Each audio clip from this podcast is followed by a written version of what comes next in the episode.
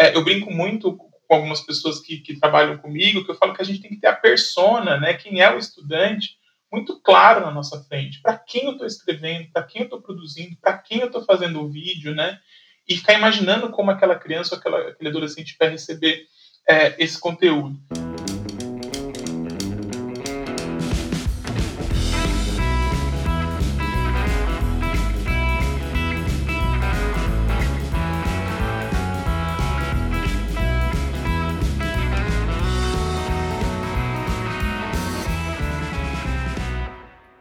Oiê, eu sou a Malu Azoni e esse é o Viver de Escrever, o podcast em que a gente fala sobre as mais diversas formas de trabalhar com a escrita e descobre o dia a dia de carreiras que talvez você nem saiba que existem.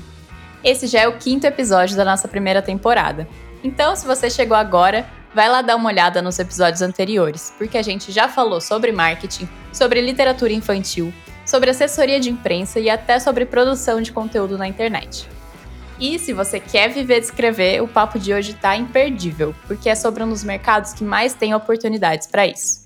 A gente vai falar do mercado de livros didáticos com o nosso convidado Júlio Ibrahim. Ele tem mais de 15 anos de experiência nessa área e hoje é gerente de conteúdo na FTD Educação. Então vem comigo e bora começar esse episódio.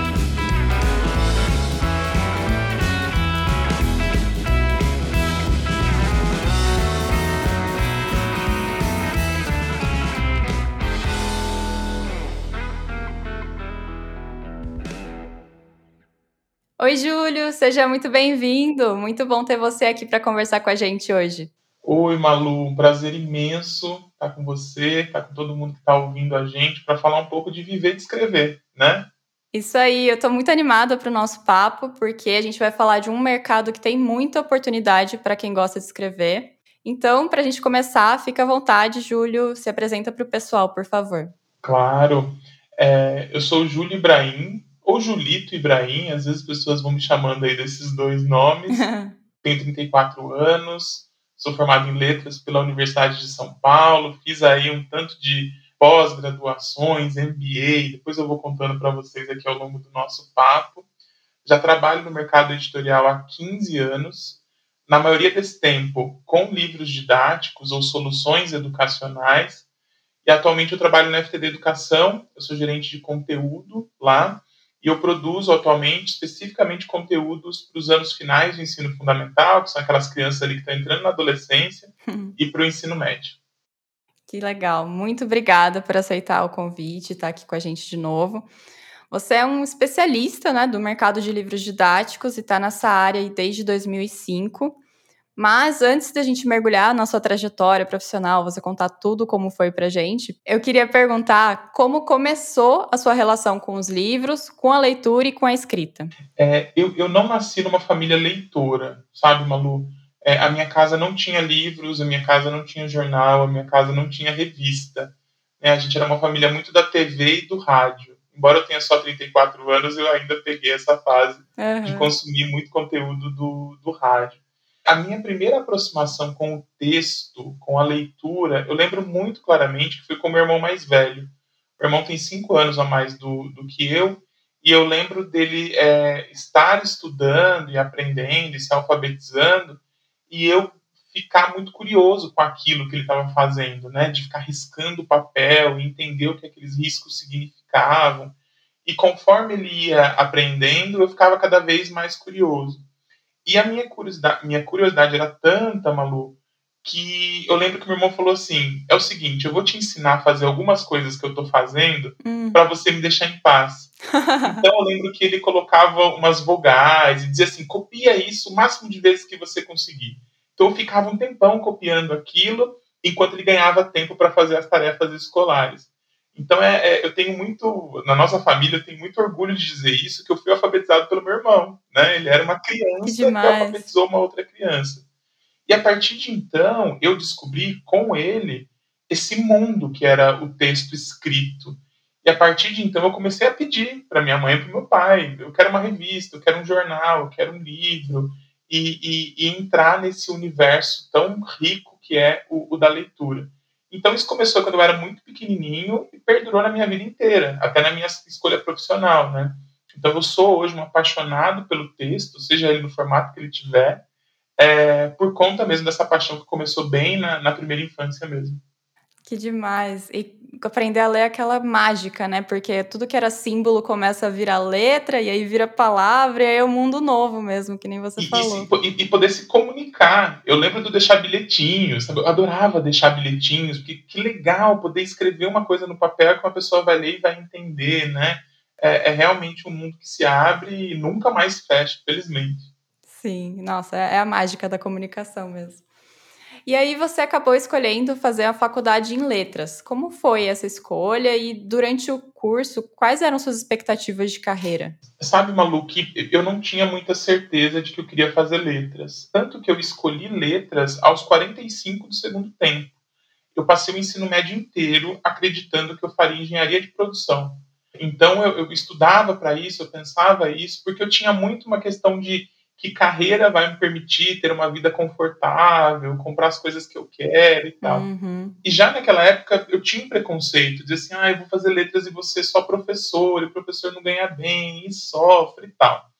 Mas aos 45 do segundo tempo, é, eu, eu, acabei é, tentando os dois universos. Então eu prestei vestibular para engenharia de produção e prestei vestibular para letras. E falei, onde eu passar eu vou. E eu passei nos dois. Deixa o destino me guiar. E eu acabei passando nos dois, tanto em engenharia de produção quanto em letras. E daí eu, eu, fiz uma reflexão mesmo. Eu falei assim, cara, onde eu vou ser mais feliz? Eu preciso pensar onde eu vou ser mais feliz, né? Eu vou para as letras, né? Tinha uma questão de proximidade também, né? Eu moro no interior de São Paulo, então eu tinha sido aprovado na Universidade de São Paulo, na USP.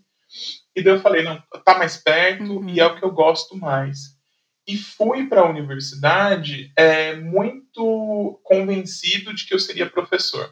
Hum. Mas eu lembro que as pessoas me falavam assim: mas você vai ser professor? Né? Uma pergunta preconceituosa mesmo, né? Super, sim. E eu dizia: não sei ainda. Se não der certo, talvez eu vire revisor de textos. Então, na minha cabeça, as únicas duas possibilidades que eu tinha no curso de letras era ou ser um professor ou ser um revisor de textos. Era tudo que eu sabia, que eu imaginava quando eu pus meu pé na USP a primeira vez. É, no, no, na vida acadêmica universitária, eu comecei a procurar emprego.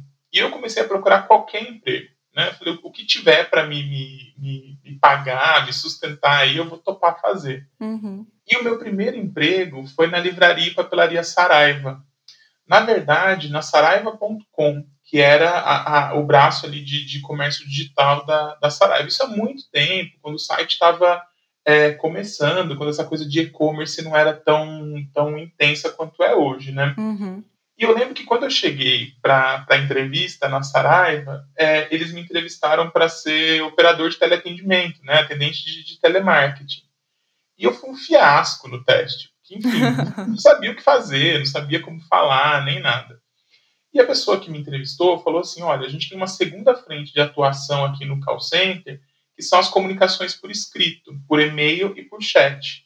Então, como você faz letras, escreve bem tal, talvez você possa se comunicar melhor em vez do telefone, pelo e-mail e pelo chat. Sim. E acabou que eu fui contratado. Eu entrei ali como temporário e acabei ficando ali no, no, no, no call center da Saraiva.com, fazendo os atendimentos por escrito para os clientes. E estar na Saraiva.com me fez me aproximar da editora Saraiva, né? A empresa toda era um conglomerado só, né? Editora, sim, livraria e o site. Então eu lembro que eu tinha que receber, né? O meu pagamento eu recebia no, no, no, numa unidade bancária que ficava dentro da editora. E dentro da editora, eu comecei a ficar lendo as plaquinhas dos departamentos, ler os anúncios de vagas. Eu dizia, ah, existe uma função que chama assistente editorial. O que, que essa pessoa precisa, né? Quais são as habilidades? Eu dizia, olha, então eu posso desenvolver isso e virar um assistente editorial. Tem uma outra que é editora assistente, tem outra que é o editor, e, fui conhecendo um pouco dessas, dessas funções. E a partir daí, Malu, eu fui construindo contatos com pessoas que trabalhavam lá, ou que eu conhecia que trabalhavam em outras editoras, para entender primeiro o que fazia o revisor de textos. Falei, vou, vou no que eu acho que é a base da pirâmide, né? Uhum. Achava na época, né? Vou atacar o revisor de textos. E comecei a treinar mesmo, pegar texto, revisar, procurar erro, que era uma coisa que eu já fazia, né, naturalmente, né, de encontrar uhum. problemas e tal. E aos poucos, conversando com, com colegas e, e, e, conseguindo os primeiros trabalhos. Primeiro de uma maneira muito muito simples mesmo assim, ah, eu tenho aqui duas páginas para revisar, quanto você cobra? Ah, não cobro nada, eu quero aprender e tal. E aí fui fazendo esses contatos até começar a ser um revisor efetivamente falando. Que legal. Então você começou lá como atendente, né? Fez, fez na verdade, o processo para uma vaga e aí falaram: ah, sabe escrever, vem aqui fazer isso. Então, e lá dentro foi conhecendo outros outras possibilidades e aprendendo, né? E, foi muito engraçado, Malu, que passou um tempo, eu saí da, da empresa, né? O departamento onde eu trabalhava foi terceirizado e tal, para uma grande empresa de call center. E a pessoa que me contratou na despedida, né? Quando a gente estava se despedindo, estava indo embora da empresa, ela falou assim para mim, Júlio, eu nunca vou esquecer de você, porque o seu teste, ele foi horrível. Eu só te contratei porque eu dizia, não, esse menino estuda na USP, ele deve ler e escrever bem, não é possível. Algum, algum ele só tá no lugar ter. errado. É. E eu falei, cara, eu sou muito grato, né? Falei pra pessoa, né? Eu falei, muito obrigado por ter dado essa chance pra um cara que fez um fiasco aqui no, nos testes todos, né? Que demais. E como foi esse caminho de revisor? Quais foram as funções que você foi desempenhando depois? É, eu acabei, Malu, é, fazendo uma trajetória profissional que foi por dois caminhos paralelos durante muito tempo. E como eu disse para você, é, onde eu trabalhava na Saraiva foi terceirizado, e a empresa que terceirizou o atendimento da Saraiva me procurou para coordenar o, o, o processo lá de implantação do call center dentro dessa empresa. Então, eu acabei me desviando um pouco do caminho de ser uma pessoa que trabalhava com conteúdo editorial ou didático e virei um gestor de call center. Hum. Então, virei coordenador de call center, supervisor de call center, números, métricas tal. Então, eu fiquei uns três anos, três, quatro anos mais ou menos, é, operando nas duas frequências. Então, na, nas minhas horas vagas, eu fazia esse processo que eu contei para você, né? De ficar treinando revisão, revisando textos pequenos, conhecendo textos pequenos, enquanto o call center pagava as minhas contas. A revisão uhum. não pagava minhas contas ainda, né? Era tudo muito, muito pouco, muito pequeno, muito, é, não era frequente. Quando a, a frequência e o dinheiro que eu ganhava fazendo revisão começou a se igualar com o que eu ganhava sendo supervisor de call center, eu falei, opa, tá na hora então de eu ir para o caminho que eu quero para minha vida. Uhum. Então eu abandonei o processo de, de trabalhar em, em centrais de atendimento e comecei a ter uma constância na revisão de textos e comecei a aprender a preparar textos, que é uma fase um pouco mais complexa. E aí eu contei, tem tudo tem uma pitadinha de sorte, né? Eu contei com empresas que foram muito é, é, bacanas comigo, né? Então eu lembro que no começo da minha carreira, por exemplo, eu revisava muito texto para o Universo dos Livros, que é uma editora que produz muitos livros até hoje, né? Então era uma carga grande de textos que eles tinham, que me passavam, confiavam. Isso como freelancer na época? Sempre como freelancer. Uhum. E as pessoas que, que trabalhavam no universo dos livros, elas tinham muita paciência comigo. Então eu lembro de, de revisar um texto inteiro, um livro inteiro no fim de semana, entregar na segunda-feira e na terça a pessoa falar assim, ó, passa aqui, porque a gente quer te mostrar algumas coisas e me ensinar mesmo, olha, essa marcação que você fez está errada, ou a gente não esperava essa intervenção no material. É, então, eu fiquei bastante tempo nesse, nesse ramo do, do, do, da revisão e da preparação de textos, e meio que naturalmente, é a brincadeira que eu faço, naturalmente eu fui, meu nome foi subindo na lista de créditos de cada livro que eu trabalhava. Uhum. Daí, quando eu virei um bom revisor, começaram a me chamar para ser preparador. Quando eu virei um bom preparador, me chamaram para ser um assistente editorial. Então, eu fiquei bastante tempo como freelancer, até chegar no meu primeiro emprego CLT dentro de uma editora, que foi na Ciranda Cultural, que é uma empresa que existe até hoje, super relevante, na produção de livros infantis e paradidáticos. Que legal. E conta para o pessoal o que faz um revisor e qual é a diferença para um preparador, para a preparação do texto. Claro. É, é, a, gente tem está vivendo nesse momento é, uma situação de que algumas empresas estão começando a dispensar um pouco a função do preparador, que lá antigamente era chamada de copy desk, né? E acaba que o revisor assume uma responsabilidade maior junto com o editor de textos. Mas em linhas bem gerais, o revisor é o guardião da ortografia e da gramática dentro daquela editora. Então é a pessoa que vai garantir que o texto que vai sair dentro que vai sair daquela editora esteja o mais correto possível, sem nenhum erro ortográfico e sem nenhum erro gramatical. Para além disso, o revisor também cuida um pouco da distribuição do texto na página. Então, se as palavras estão separadas corretamente, se não tem buracos de texto dentro da página, se a própria paginação do material está correta, o revisor uhum. cuida bastante disso, se as imagens que estão ali estão coerentes com o, o texto escrito, com as referências no texto escrito. Já o preparador, ele é o grande responsável, o grande guardião dos padrões editoriais. Então, ele vai estar no meio do caminho entre o revisor e o editor, né? Então, ele já tem um pé, um, uma atuação um pouco mais crítica em cima daquele texto, inclusive faz algumas provocações ao editor, né? Será que é isso mesmo? Esse encaminhamento está certo? Essa abordagem está correta? Então, o preparador também tem esse olhar macro para o texto como um todo, também tem esse olhar micro para esses detalhamentos, mas ele está muito mais próximo do editor, com um olhar bastante crítico sobre aquele texto que está sendo proposto. Legal. E o editor que entra depois disso, enfim, todo o processo? Qual é o papel de um editor no processo editorial? Aí, Malu, a gente tem também uma diferenciação bastante grande dependendo de cada casa editorial. Porque algumas casas trabalham com a figura do editor assistente que é o cara que vai lidar com o texto cru que acabou de chegar do autor. Então, esse editor assistente, claro que apoia ali na, na ideação do projeto, na construção do projeto editorial, o que, que a gente vai fazer nesse livro, de encomendar aquele conteúdo de um autor. Mas o editor é a primeira pessoa que recebe esse conteúdo e ele é o primeiro leitor crítico desse material. Então, uhum. é, o autor criou algumas coisas que ele colocou no papel e o editor vai ser aquela pessoa que vai dizer: é isso que a gente precisa, ou não é isso que a gente precisa, e eu preciso fazer as intervenções no texto para que aí sim isso aqui vire o livro que a gente idealizou lá atrás.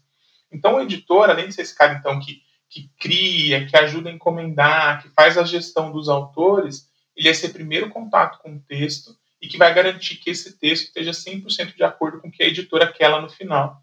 Só que o trabalho do editor, ele fica se repetindo ao longo do processo, porque você faz a edição de textos, né, padroniza tudo, ajusta tudo e entrega, vamos supor, para diagramação, para revisão. Depois disso, esse texto volta para o editor com uma infinidade de dúvidas desse processo. Então, o revisor, o preparador, ler e falar, olha, isso aqui não faz sentido, né? Editor, por favor, confere. Ou o diagramador falou, olha, você me liberou um material que está fechando com 18 páginas nós combinamos que tinha que ser 16. Então o editor ele fica acompanhando o processo até o final para garantir que lá quando a gente falou acabou, fechou, vamos mandar para a gráfica, aquele conteúdo esteja o mais completo possível. É como se o editor fosse o grande responsável por esse processo acontecer de maneira harmônica, homogênea e chegasse até o final de maneira correta. O editor assistente. Outras casas chamam essa pessoa de editor, ou outras dão o nome, é, dão o nome de editor para os coordenadores editoriais. Aí uhum. são pessoas que têm um trabalho um pouco mais tático, de gestão de pessoas, de gestão de processos, de projetos, e que não tem tanto contato com o texto. Né? Então, o editor coordena os seus editores assistentes, que esses sim vão trabalhar com o texto. Como você foi aí de revisor para esse mercado de livros didáticos e o que ele tem de diferente do mercado editorial no geral? É, uma coisa foi me levando à outra, né? Dentro das possibilidades do, do mercado editorial, eu já fui quase tudo. Então, eu já fui revisor, depois preparador, depois assistente, depois editor assistente, depois editor, né? Coordenando, e atualmente eu sou gerente de produção de, de conteúdo.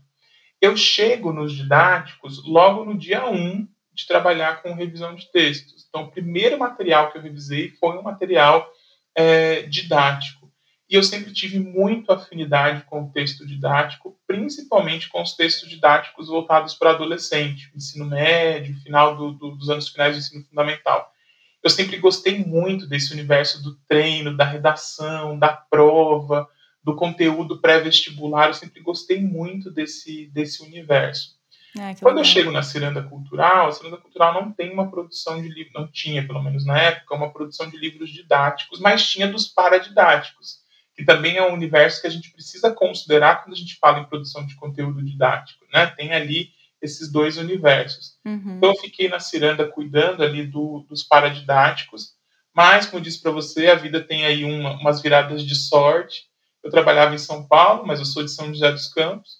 E um dia uma pessoa me ligou dizendo: Olha, temos uma vaga para trabalhar numa editora que fica em São José dos Campos. Eu dizia: Meu Deus, existem Opa. editoras em São José dos Campos. Eu nem sabia que existiam.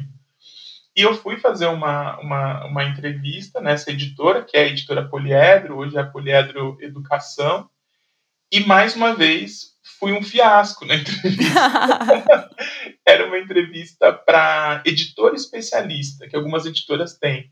Então, é uma pessoa que é especialista em alguma área, então ela é contratada para fazer a validação técnica, pedagógica do material. Então, não tem uma lida tão grande com o texto como o editor assistente ou preparador tem, uhum. mas tem ali uma visão é, macro, mais técnica, mais pedagógica. Mais do conteúdo, né? Uhum. Exato.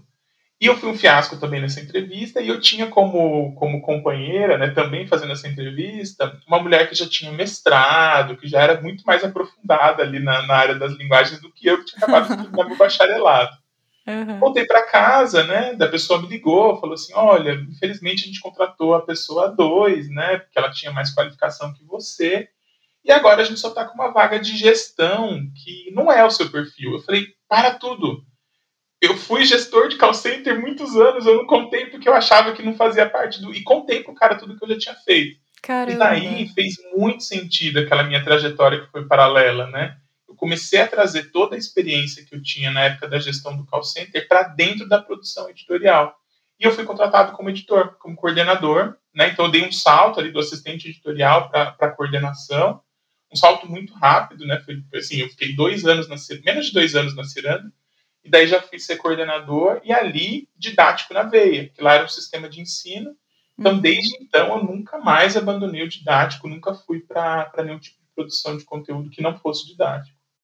Que demais, olha só. De novo, né? Foi para uma vaga, acabou surgindo outra e toda experiência conta, né? A experiência conta. que você tinha com call center fez super sentido para sua trajetória depois. Malu, isso que você falou é, é, precioso e é muito importante que as pessoas que estejam ouvindo é, é, reflitam sobre isso. Toda oportunidade é importante. A gente às vezes fica idealizando assim, um, nossa, eu vou terminar a minha faculdade na melhor universidade do mundo e daí em uhum. janeiro eu já vou ser coordenadora editorial, vou ganhar muito dinheiro e, e não, né? A gente precisa ir aproveitando oportunidades que vão surgindo desde a época da graduação, né? É, ter essa bagagem quando essa vaga surgiu foi muito importante para mim. Então, se lá atrás eu tivesse negado trabalhar em call center, ah, não, call center não é para mim, eu estudo na USP, o que eu vou fazer aqui, sabe? Se eu tivesse negado é. essa experiência, eu não estaria onde eu estou hoje, com certeza, com certeza. Sim, isso é muito importante mesmo. E você deu o exemplo dos editores especialistas. Que outros tipos de profissionais são específicos desse mercado editorial de livros didáticos? É, a gente primeiro precisa é, pensar, Malu, que existe um, um, um, um, pensamento de que só quem faz letras vai trabalhar no, na produção de conteúdo educacional, e isso não é uma verdade, tá? É, a gente trabalha essencialmente com pessoas que cursaram licenciaturas. Então, meu time hoje tem biólogos, físicos, químicos, geógrafos, historiadores. É, já trabalhei durante muitos anos, principalmente aqui no interior, onde a gente tinha menos é, é, profissionais de licenciatura, com pessoas formadas em direito, que tinha uma, uma lida com texto bastante legal. Uhum. Então, assim, pessoas que estudam educação como um todo, elas são muito bem recebidas pelo mercado de produção de conteúdo é, educacional ou, ou mercado editorial. E as possibilidades são as mais múltiplas possíveis dentro de um processo que ele é muito complexo. Então a pessoa pode ser desde um professor autor, que eu gosto de usar esse termo, né, não só o autor, mas o professor autor, a pessoa que vai levar para o texto didático é, o conteúdo que vai ser usado em sala de aula precisa entender como é a sala de aula, por isso ele é um professor essencialmente. Uhum. Ele pode ser desde um professor autor até, depois eu comentei com você, né, um revisor, um preparador de textos, um editor assistente ou um assistente editorial que acaba tendo um perfil um pouco mais burocrata, né, um pouco mais administrativo de contratos e pagamentos, mas que tem uma abertura dentro do mercado é, editorial, o próprio editor, que vai ser essa pessoa que vai coordenar, e depois outras funções que orbitam um pouco essa produção, como leitor crítico, a pessoa que vai ler aquele material e vai avaliar se aquilo faz sentido ou não, se aquilo está coerente ou não com os objetivos do material, ou o leitor técnico que vai ler o material, é, a caça de erros e a caça de problemas que podem surgir na hora do, do uso é, desse material. E dá para ampliar ainda mais, né? A gente tem os diagramadores, os designers, uhum. os produtores é, visuais aí, é, que precisam entender de educação, né? Não é qualquer diagramador que faz a diagramação de um livro didático, não é qualquer designer que faz o projeto visual do livro didático. E hoje, a gente até pode falar um pouquinho mais sobre isso é, mais à frente, e hoje também produzir conteúdo educacional não é só livro. Então, a gente tem lá no nosso time, por exemplo, é, é, de produção de conteúdo educacional, pessoas que são produtores audiovisuais, audiovisuais. Então, é um estúdio com um diretor, com câmera, com editor, e tudo isso precisa dessa bagagem de educação para poder produzir conteúdo relevante, né? Que legal. Eu acho que muito importante isso de falar de pessoas de outras áreas, porque de repente alguém que está ouvindo, ah, eu faço geografia, eu sou da biologia, e saiba que também tem um espaço, muito espaço no, mercado editorial, porque a gente precisa também dessas especialidades, né? Olhando para os materiais que são produzidos sempre. Sabe, sabe quem é muito bem-vindo também no mercado editorial que as pessoas acabam esquecendo? É, engenheiros, engenheiros de produção, porque a gente tem um, um, uma necessidade de controle de produção que é bastante grande. Então, já tive colegas que trabalhavam na Embraer, que eram engenheiros da Embraer e que vieram para o mercado editorial serem gestores de fluxo, gestores de produção, gestores, enfim, de projetos, e dava muito certo, né? então, assim, eu considero o mercado editorial como um mercado que acolhe diferentes profissões, que acolhe diferentes carreiras, desde que essas pessoas entendam de educação e sejam apaixonadas por educação. Isso é essencial, né? Perfeito. E hoje você é gerente editorial da FTD Educação, que é né, uma das maiores editoras de livros didáticos do Brasil. Então conta pra gente o que faz um gerente editorial e quais são as suas principais responsabilidades no dia a dia mesmo de trabalho. Malu do céu, a gente vai ter que fazer um episódio só para eu contar um, um, dia comum na minha vida de gerente editorial. É, a gente não, aliás, a gente nem costuma mais é, falar muito gerente editorial, a gente fala gerente de conteúdo ou gerente de produção de conteúdo, porque as empresas todas mudaram, né? Até a FTD, a FTD era editora FTD, hoje é FTD Educação, a Somos, uhum. virou a Somos Educação, a antiga Abril, Abril Educação, porque a gente faz de tudo, inclusive produção editorial, né? Uhum. É, eu tenho hoje uma atuação muito mais estratégica, então é claro que eu tenho um momento ali de pesquisar mercado, de ouvir professores, de ouvir famílias, ouvir estudantes, pensar em tendências e imaginar o que, que eu posso trazer para o meu portfólio ali, né, para os materiais que eu produzo, quais são as inovações, quais são os conteúdos novos, quais são os formatos novos que eu posso entregar para os estudantes que usam os materiais que a gente produz. Então, assim, meu trabalho ele tem essa, essa, essa frente que eu considero a mais importante, é onde eu mais me divirto, que é a de pesquisar, entender, estudar, idealizar coisas. Uhum. E depois tem toda uma frente que é muito mais burocrática. Então, que é, com perdão aí do, do da, da, simplicidade, mas gerenciar mesmo a produção que é gigantesca, né? Então, gerenciar um time de coordenadores, gerenciar um time que, que produz o material e garantir que tudo aconteça no prazo certo, com os custos certos, com as qualidades certas ou esperadas, né? E depois avaliar se tudo isso deu certo, lançamos material, não acabou, é agora que começa, né? Uhum. Entender como está sendo o uso desse material. E dentro ali das minhas atribuições também dá, tá, tá, dá é, aliás, dentro das minhas atribuições também está dar suporte para as demais áreas que constituem uma empresa de educação do tamanho da FTD Educação. Então, horas eu estou trabalhando em parceria com o pessoal do marketing para produzir alguma coisa relacionada à campanha do ano, Ora, estou trabalhando junto com os assessores educacionais para entender as necessidades das escolas.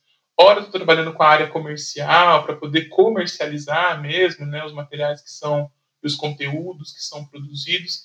Então, é, é um dia a dia bem dinâmico, bem diverso, onde eu tenho que usar aí, é, rebolar bastante para dar conta das necessidades todas de uma empresa do tamanho da FTD Educação.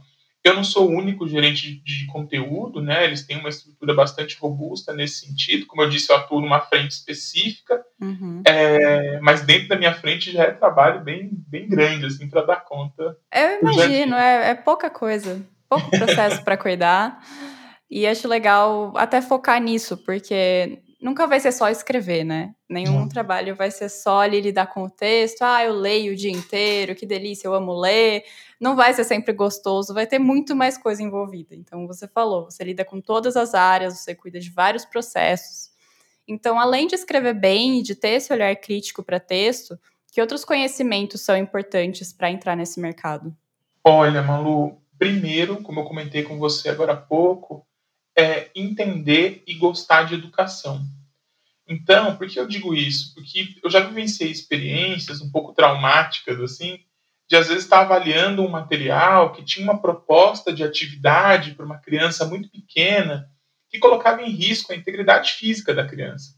Então, ah, vamos fazer uma atividade com a criança de dois anos com cola e serragem. Né? Eu dou muito esse exemplo, né? Ai. E eu falei assim, meu Deus, você vai colocar cola e serragem na mão de uma criança de dois anos, você pode você pode cometer um, um, ter um acidente muito grave, né? Que você vai comer, vai pôr na boca, dois anos, né?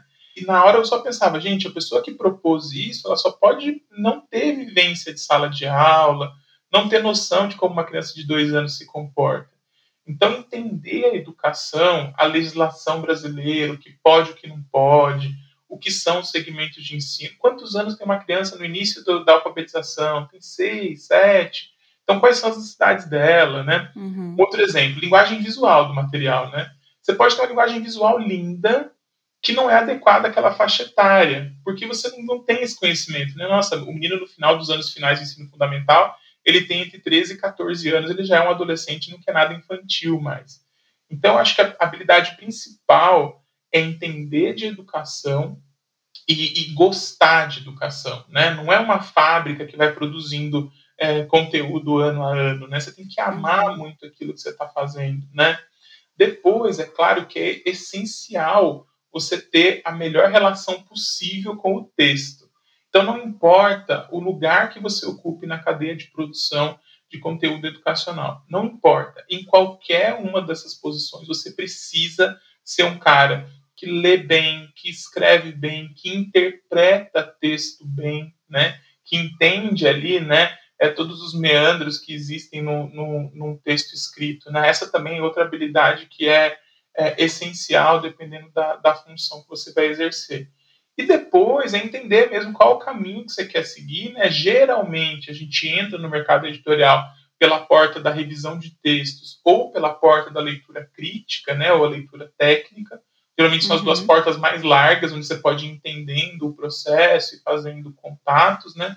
Mas depois é você mesmo ir se atualizando de acordo com as habilidades necessárias para aquela sua função. Então, hoje eu digo, por exemplo, que eu uso muito pouco do que eu aprendi na universidade no meu dia a dia. Eu uso muito pouco, né? Talvez aquelas habilidades que ficam mais é, internalizadas, né? A leitura crítica, o olhar é, sistêmico para as coisas, que são coisas que a gente aprende lá que na. Parece que já é até natural, né? Já, já, já fica tá ali no dia a dia. Mas, olha, para eu estar tá aqui hoje, né, nessa, nessa rotina doida que eu contei para você, eu precisei fazer um MBA de produção, eu precisei fazer uma pós de gestão de projetos, precisei fazer uma pós de gestão de pessoas, que são coisas que eu não aprendi na faculdade que eu precisava ter para poder ir galgando outros, outras posições na ficha de crédito do livro, como eu comentei com você no começo. Eu ia te perguntar isso mesmo. Que você, quais experiências você teve que você sente que foram importantes para o seu desenvolvimento? Desde a faculdade é, e até esses outros cursos depois, ou mesmo outras experiências de vida? O que você acha que foi importante para você? É, a, a, partir da faculdade, eu acho que, eu, enfim, dá para destacar muita coisa, mas eu queria falar um pouco de bagagem cultural, né? Então, é de entender a diversidade de autores, de entender a diversidade de linguagens, de abordagens, enfim. É, a universidade dá essa sacudida um pouco na gente, né? Em mim, uhum. pelo menos, deu, né? Eu cheguei uma pessoa e saí outra no final dos anos que eu passei é, lá na USP, e isso eu levei para a vida, né, de ter essa curiosidade, de pesquisar, de investigar, e enfim, de ir a fundo, nenhuma leitura é só aquela superfície do texto, ela é bem mais profunda que aquilo. É, então isso me transformou como profissional, qualquer profissão que eu tivesse depois que, que eu escolhesse. Percebendo que eu precisava ter domínio de gestão de projetos. Então, eu fui estudar gestão de projetos, como que faz, uhum. como que uhum. não faz e tal. É, depois, quando eu chego na FTD Educação, que é essa empresa é, gigantesca, eu entendo que eu preciso estudar um pouco mais sobre administração, finanças, gestão orçamentária, para que eu pudesse ocupar outros lugares que não só o de coordenador. Quando eu entrei lá, eu era um coordenador editorial e eu falei, para ser gerente, eu preciso dessas habilidades. Uhum. E, e, aí, Malu, nesse processo, a gente conta, claro, com o feeling da gente, o que, que eu preciso estudar, e conta Sim. com o olhar do outro. O olhar do outro é muito importante. Então, não foram poucas vezes na minha carreira que eu cheguei para o meu líder ou para o meu gestor e disse o que eu preciso para ser um profissional melhor. E a pessoa foi me dando insights. Olha, você precisa desse, dessa habilidade, desse estudo. Nem tudo é uma educação formal, nem tudo é diploma. Sim. Às vezes é você sentar com uma pessoa, entrevistar, ouvir, conversar, trocar ideias e aprendendo como que ela faz o trabalho dela. Então foram essas pequenas ações ao longo aí dos últimos 15 anos que foram me instrumentalizando. E outra coisa que é muito importante, Malu, é a gente entender que nunca tá bom. Então, assim, é, eu nesse momento eu fico, meu Deus, peraí, eu preciso estudar isso aqui, eu preciso entender isso aqui, eu preciso aprender isso aqui, porque eu uhum. quero ser melhor, né? Eu quero fazer entregas melhores dentro do meu trabalho, né? E toda essa parte de educação, você acha que essa sua visão veio mais da licenciatura mesmo em letras? E quem de repente não fez licenciatura, não é da área de educação, como pode ir se desenvolver nessa área, ter essa visão que você trouxe? É, a licenciatura, ela me deu muitos instrumentos para ser um bom professor, né? É, todo o restante que eu tive que aprender, a legislação, é, enfim, tudo aquilo que eu comentei agora há pouco com vocês, é, foi um pouco de autonomia mesmo. Então, de uhum. abrir o site do MEC, baixar lá referenciais curriculares nacionais, ler esse conteúdo, estudar, descobrir que teve uma palestra e assistir essa palestra. E uma coisa que eu falo é, para todo mundo que me faz perguntas desse tipo, é, que eu acho que é o grande aprendizado, é estar próximo da escola. A gente não pode, em momento algum, se afastar da escola. Hoje, por exemplo, eu, eu, embora eu já tenha sido professor e tenha dado aula durante alguns anos nesse período aí que eu contei para você, hoje eu não sou um professor, né? eu não dou aula numa escola uhum. regularmente. Uhum. Mas eu faço questão de estar próximo das escolas seja conversando com professores, seja conversando com estudantes, seja participando de eventos escolares. Então, estar no ambiente escolar também te ensina muito, né? Nem só o, o, a legislação, o documento, nada disso. Então, foram essas duas frentes, essencialmente: né? um estudo ativo, meu e autônomo, e depois um, um, uma aproximação da escola e do ambiente escolar. É claro que a gente também pode jogar fora o ensino formal, a gente tem à disposição algumas, alguns tipos de pós-graduação ou de curso de extensão relacionados à educação, né, disponíveis uhum. aí no, no, no, mercado. Então, se eu pudesse dar uma sugestão, seria essa, né, é fazer essa, essa investigação ativa, mas também procurar esses cursos, extensões que existem em todos os formatos possíveis para ajudar a gente a entender mais sobre educação. E, bom, eu queria trazer um dado aqui que acho que tem um contraponto sobre o mercado editorial no geral no Brasil e o didático, né? E até para falar um pouquinho da importância desse mercado. Que foi feita uma pesquisa sobre produção e vendas do setor editorial brasileiro e ela é feita todos os anos, há 15 anos. E nessa última edição do ano passado, apontou que o setor editorial brasileiro encolheu 30% nesses últimos 15 anos, que coincide com o período que você entrou nesse mercado até, né? Exato. Então, eu queria saber, é, especificamente do mercado editorial, como você vê a situação desse mercado hoje é, e de didáticos frente a essa realidade do mercado no geral e toda essa transformação digital que a gente está vivendo, que você até já começou a contar que hoje fazer didáticos não é só produzir livros, né? Tem toda uma frente de conteúdo muito mais ampla. O que está rolando nessa transformação toda? Eu, vou dividir a minha resposta em dois blocos, tá? Tá bom. O primeiro deles, Malu, é entender é, algo que eu considero um problema gravíssimo quando a gente faz pesquisas desse tipo, quando a gente faz, sei lá, eventos sobre é, mercado editorial e tal. Porque existem dois mercados editoriais. Existe esse da pesquisa, que encolheu 30%, da livraria, do autor, do lançamento. Uhum. E existe um outro, que é um transatlântico, né, que é gigantesco, que é o mercado editorial de didáticos. E ele é gigantesco por quê? Por, por dois principais motivos. Primeiro, Programa Nacional do Livro e do Material Didático. Então, o governo federal, há décadas, compra livro didático para poder é, ser utilizado em todas as salas de aulas da educação básica pública brasileira. Então, só aí já é um, um pedaço desse transatlântico todo. Uhum. Independente disso, todo mundo usa material didático. Então, não importa o tamanho da sua escola, particular ou pública, pequena, média ou grande, todo mundo usa material didático. Eu não tenho aqui de cabeça quantos milhões de estudantes existem no Brasil atualmente, mas são muitos milhões. Dá para imaginar. É. Dá para imaginar. E pensa, Malu, que todos eles não usam um livro, eles usam pelo menos quatro ou cinco de cada um dos uhum. componentes curriculares, né? Então, é, eu faço essa crítica ativamente porque eu acho que a gente não olha para esse tamanho do mercado editorial de didáticos, do tamanho que ele é.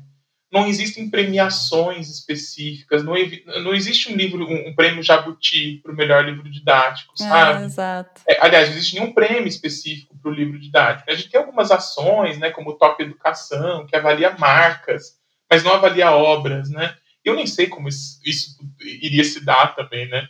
Mas a, mas a crítica é essa, né? Não existe o evento pensado no didático, não existe o prêmio pensado para o didático. O didático é gigantesco, enorme, grande. Se você comparar o número de profissionais que trabalham nos didáticos e os que trabalham no, no, no, na literatura em geral, na produção em geral, meu, é incomparável, é incomparável. E eu sou bastante ousado, sabe? Eu sou apaixonado pela produção de conteúdo editorial é, ou conteúdo educacional. Eu sou um apaixonado. Uhum. E eu sou muito ousado, porque eu, eu, eu, eu, eu tenho a ousadia de dizer que qualquer pessoa que trabalha no didáticos pode fazer qualquer outra produção de conteúdo. O inverso não é verdade. Então, eu lembro que quando eu saí do livro de interesse geral para voltar para o didáticos, né, teve um processo ali de, de aprender muita coisa e retomar, porque é muito difícil fazer o caminho do, do livro geral, vou chamar assim, para o didático. Muito Agora, mais específico, né? Agora, o cara que faz didático, ele faz qualquer coisa. Qualquer coisa, né? Ele está muito bem é, é, habilitado ali para poder é, é, é, lidar com situações bastante diferentes. Agora, e daí é o segundo bloco da, da minha resposta, que é olhando um pouco para a transformação digital, né, Malu?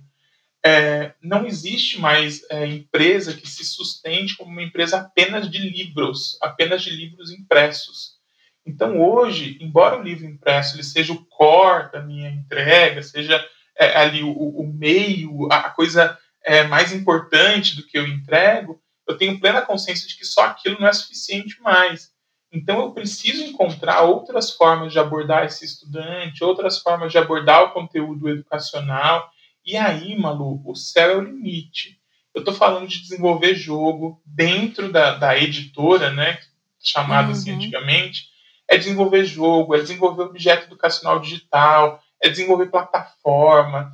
É, eu fiz no ano passado uma série de ficção. A gente fez lá um Incrível. roteiro, fizemos nove episódios para falar sobre é, conteúdos do ensino médio, com ator, com tudo que existe numa série ficcional. Então, a gente fez uma série de ficção de nove episódios. Cara, uma super uma, produção. É, se eu fosse para o Júlio lá de 2005, falando assim, você vai entrar numa editora, e vai ter que validar casting de atores. Eu lembro do dia que eu tava validando casting de quê? atores. É, eu tava ali e falei, gente, olha o que eu tô fazendo, eu tô validando casting de autores. Então, hoje ninguém se sustenta mais só fazendo livro. o estudante ele precisa de outras linguagens e outras abordagens. Né? Uhum. Até vendo o nome, né, que você comentou, que está mudando do editorial para o conteúdo, justamente por causa dessa amplitude que está vindo com o conteúdo digital. É isso. E aí, nessa onda, também entram muitos outros profissionais, né? Entram. Aí tem o programador. Eu tenho que lidar uhum. com o programador. Eu falo, olha, é, eu quero desenvolver um aplicativo com esse formato e tal. E aí eu tenho que conversar com o programador que vai falar a língua dele, eu vou tentar entender a língua dele. E eu até brinco, né, que acho que o, o próximo universo a ser dominado pelo editorial é o universo dos programadores, né? Porque ainda é difícil encontrar aqueles que têm esse approach aí com a educação, como eu comentei com você agora uhum. há pouco, né? É, então, às vezes, eles falam coisas que eu falo assim, gente, eu tô falando de escola, de estudante, não, não vai dar. Vem muito do técnico, né? Exato, né? Então, é, os programadores aí que começarem a ter essa afinidade maior com a educação vão encontrar um universo muito legal de, de trabalho, né? Estão encontrando já, né? Que incrível. Então, considerando esse cenário e tudo que você compartilhou aqui da sua história, que dicas você daria pensando em quem está ouvindo a gente que ou está pensando numa faculdade, ou está na faculdade indo para o mercado de trabalho, ou está mudando de carreira e quer entrar nesse mercado? Que dicas você daria para essas pessoas? Olha, eu tenho uma, uma pessoa que eu admiro muito, se chama Vânia Ferrari. Ela se dedica, enfim, a treinar pessoas, a dar palestras, enfim, sobre essas relações de trabalho. E a Vânia Ferrari fala uma coisa que eu acredito muito, que qualquer profissional precisa ser bom e bom. Ele tem que ser bom tecnicamente, né? Então, ter ali todas as ferramentas técnicas para o trabalho dele, e ele tem que ser bom de coração. Ele tem que ser uma pessoa ética, uma pessoa correta, uma pessoa bem-humorada, uma pessoa verdadeira. Então, um profissional bom e bom encontra espaço em qualquer lugar, encontra espaço para atuar em qualquer lugar. Por que eu estou dizendo isso? Às vezes eu encontrei profissionais que eram assim fantásticos. Ah, você vai editar um material de língua portuguesa, fez a melhor universidade, manja muito de gramática, manja muito de literatura e não sei o quê mas a uhum. pessoa conseguia cumprir prazo. Né? Prazo é um negócio que é mortal no mercado editorial de didática. Ah, né? Entrega hoje ou nunca. Né? E o cara não conseguia cumprir prazos. Ou encontrar autores também. Nossa, tenho 10 anos de carreira em sala de aula, é, escrevo as apostilas dos meus alunos, enfim, aquela pessoa fantástica. Daí, quando você recebe o original do, do autor, tem trecho plagiado, tem páginas e páginas copiadas de outros livros. Uhum. Vê, não é a balancinha do bom e bom, né? A pessoa é bom só de um lado, só tecnicamente, mas não é bom do outro, não é bom de coração. Então, dicas muito gerais, assim, porque eu acho que a gente podia falar muito tempo sobre isso. Sim. Mas dicas muito gerais, primeiro, como eu comentei, entender de educação, ser um apaixonado por educação. Se você não gosta de educação, odeia sala de aula, odeia criança, não sei o quê, nem tenta você vai fazer o quê? Você vai fazer uma coisa que não vai sair de dentro do seu coração, que não vai sair com qualidade. Então você tem que entender de educação, mas acima de tudo amar a educação, amar o processo de ensino-aprendizagem. É, eu brinco muito com algumas pessoas que, que, trabalham comigo, que eu falo que a gente tem que ter a persona, né? Quem é o estudante, muito claro na nossa frente. Para quem eu estou escrevendo, para quem eu estou produzindo, para quem eu estou fazendo o vídeo, né? E ficar imaginando como aquela criança ou aquela, aquele adolescente vai receber é, esse conteúdo e depois é se preocupar muito com as suas habilidades é, socioemocionais, vamos dizer assim. Uhum. Então, você uhum. aprender mesmo é, é, a, a, gerenciar conflitos. A gente vai ter muito conflito nesse ambiente, vai ter que gerenciar egos. Então, o autor acha que ele é incrível. Então, o editor mexe no texto dele, o autor fica chateado. Nossa, o cara mexeu no meu texto. Ah, imagino. Então, como gerenciar esse ego? Como gerenciar esse conflito, né? É, principalmente como se colocar no lugar do não autor. Porque eu já tive editores, por exemplo, que eu tinha que dizer, amigo, você não é o autor, você é o editor. O autor é esse cara aqui, vamos respeitar ele. Uhum. É, então, desenvolver essas habilidades relacionais ou socioemocionais são bastante importantes. O resto, na minha opinião, a gente aprende, a gente constrói no dia a dia. Perfeito, Júlio. Muito legal suas dicas. E falando um pouquinho de forma prática também, é, onde você recomenda que as pessoas procurem vagas, procurem oportunidades, seja né, em vagas de, de, empresas grandes como a FTD Educação ou como freelancers? Como começar esse, essa trajetória toda? É, eu acho que a gente pode olhar para dois caminhos. Primeiro é construir uma rede de contatos real, não uma rede de contatos é, eu tenho uma crítica ao LinkedIn, embora eu ache o LinkedIn incrível, e essa era a segunda dica que eu ia dar, já estou aqui é, misturando uhum. as duas frequências. Eu acho o LinkedIn uma, uma rede incrível, mas as pessoas parecem que elas estão lutando para quem tem mais seguidores, para quem tem mais conexões, como se só estabelecer aquela conexão fosse suficiente para você ter esse networking, né? É e não é, eu digo para todo mundo, eu falo, cara, se conecta com pessoas que sejam relevantes para o seu trabalho, que sejam coerentes com o seu trabalho, e se conecte verdadeiramente com elas. Conversa, comenta, acompanha as publicações. Tá? Isso faz você criar uma rede de contatos, né? Uhum. Então, é, é, criar uma rede de contatos real, quando a gente puder estar no presencial, até mesmo nos eventos online, participa desses eventos. Ah, que saudades. Então, pergunta, questiona, se faça presente, faça-se ser visto, né? Poxa, tem essa pessoa aqui, que legal, né? Se eu precisar disso, eu vou atrás dela, né? Então, acho que são esses dois caminhos, né? Estabelecer redes de contato reais e, por que não, também usar o LinkedIn. Né? O LinkedIn tem ali todas as informações de empresas que estão se, se predispondo a, a, a contratar pessoas novas. E aí, gente, vai ser a terceira vez que a gente fala isso nesse episódio, né, Malu? Mas toda oportunidade é uma oportunidade. É uhum. claro que você não vai é, ser explorado, né? Ah, vou revisar uma página por 50 centavos. Isso não existe, né? Você estudou, você, você tem, enfim. Mas talvez, se você está no começo, você não vai ganhar 10 reais revisando uma página, né? Uhum. Acho que uhum. ninguém deve ganhar 10 reais revisando a página hoje em dia. Mas assim, também não dá para você chegar, tipo, ah, eu sou fantástico, eu não aceito nada menos do que isso e tal. Tem um processo de aprendizagem que precisa ser respeitado. Mas reforço, sem ser explorado, sem fazer algo que te fira, sem fazer algo que te, é, enfim, é, é, macule de alguma maneira aí você como profissional, como pessoa. Que demais. Muito boas dicas, Júlio. Muito obrigada. E agora, para chegar aqui no final da nossa conversa, depois de tanta informação, esse mergulho aí no mundo dos didáticos, a gente vai para um quadro chamado Escreva o Fim da Frase.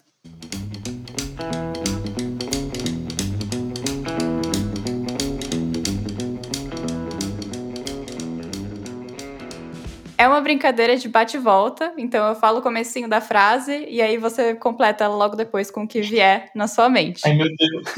eu, eu, eu, não sei se eu, vou saber, se eu vou saber seu objetivo, mas vamos lá. Tudo bem. Pode falar o que quiser. Tá Essa é a ideia. Então vamos lá. Pronto? Pronto. Primeira frase. Trabalhar com livros didáticos é? É ficar muito atento as mudanças que acontecem na educação, que não são poucas e que são frequentes, e produzir conteúdo relevante para os estudantes de todo o Brasil, de escola pública ou privada, enfim, é ficar muito atento a esse universo super dinâmico. Legal, tem que estar ligado, né? Ligadíssimo. Segunda frase: Meu momento favorito do dia de trabalho é quando ah, é quando eu recebo retorno de estudante ou de professor, Malu.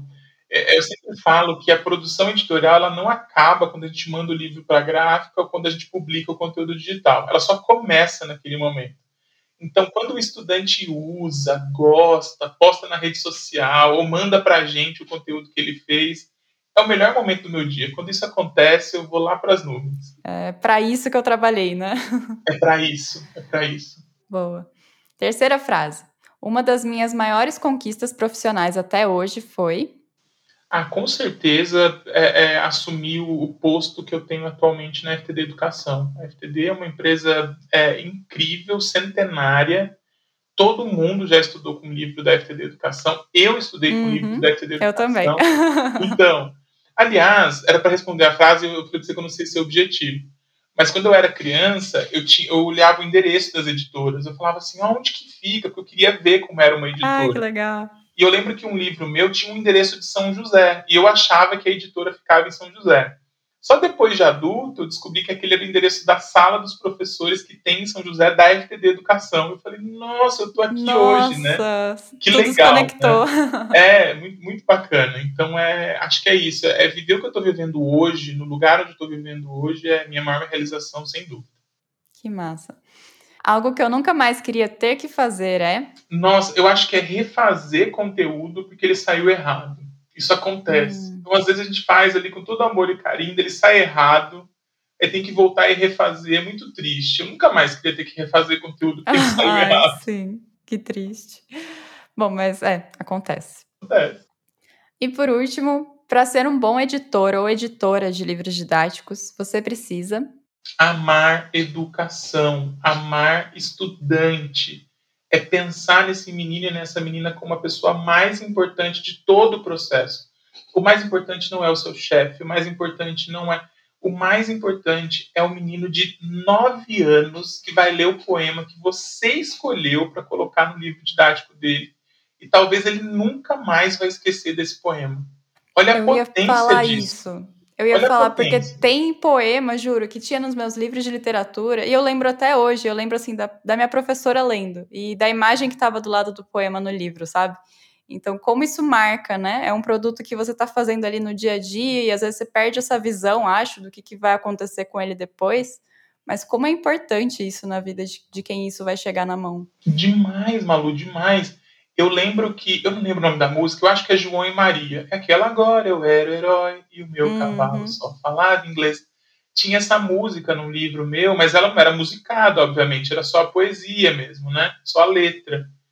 E, e, eu achava muito bonito, porque tinha a palavra bodoque, eu acho. Eu acho que é essa palavra. Dizer que palavra diferente. E quando eu ouvi essa música, eu disse: Meu Deus, é o poema que tinha no meu livro. É muito potente. O trabalho que a gente faz é muito potente. Incrível.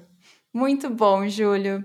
É isso aí. Muito obrigada por compartilhar cada pedacinho aí da sua história. Aprendi muito aqui hoje. Ai, que bom.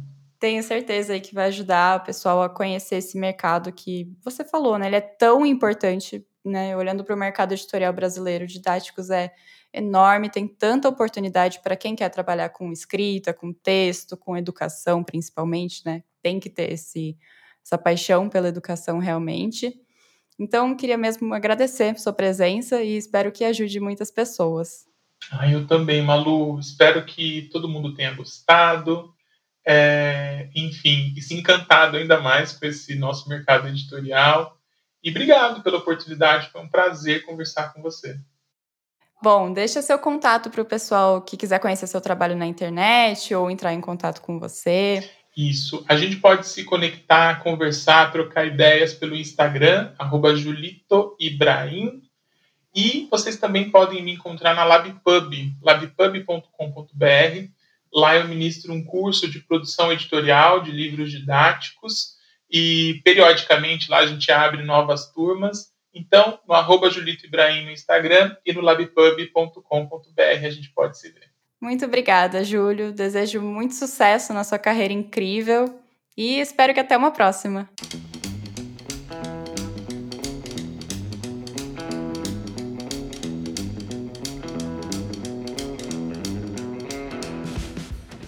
Acho que deu para perceber que eu amei esse episódio. Então, para mim, os principais aprendizados dele foram: número 1, um, toda experiência conta.